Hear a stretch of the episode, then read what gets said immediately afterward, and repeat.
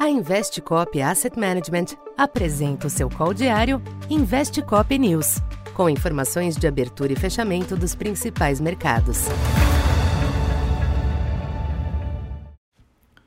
Boa tarde. Eu sou Silvio Campos Neto, economista da Tendências Consultoria, empresa parceira da Investcop.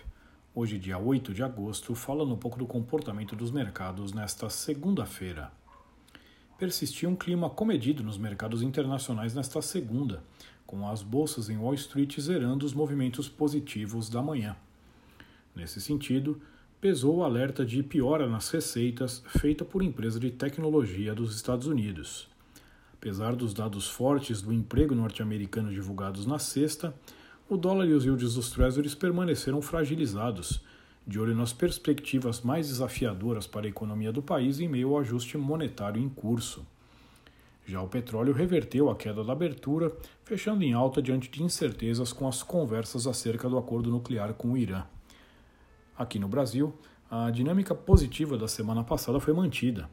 Apesar do baixo dinamismo externo, o Ibovespa estendeu o recente rally até o fechamento em 108.400 pontos, hoje alta de 1,8, maior nível desde 7 de junho. Os ganhos foram bem disseminados, embora com destaque para as altas próximas a 5% dos papéis da Petrobras. O câmbio se aproveitou do dólar fraco lá fora e do melhor clima interno para estender as baixas recentes, até o fechamento hoje em 5,11, queda de 1%.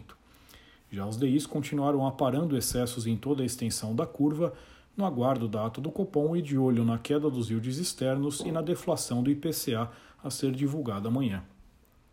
Para esta terça, os mercados internacionais seguem sob poucos direcionadores, no aguardo do CPI norte-americano que sai na quarta e que irá balizar as apostas de curto prazo para as decisões sobre juros.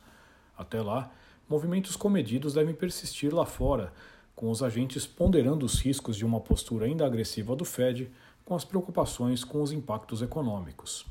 No Brasil, o bom humor recente tem chamado a atenção, de modo que uma virada de ambiente ainda não parece iminente.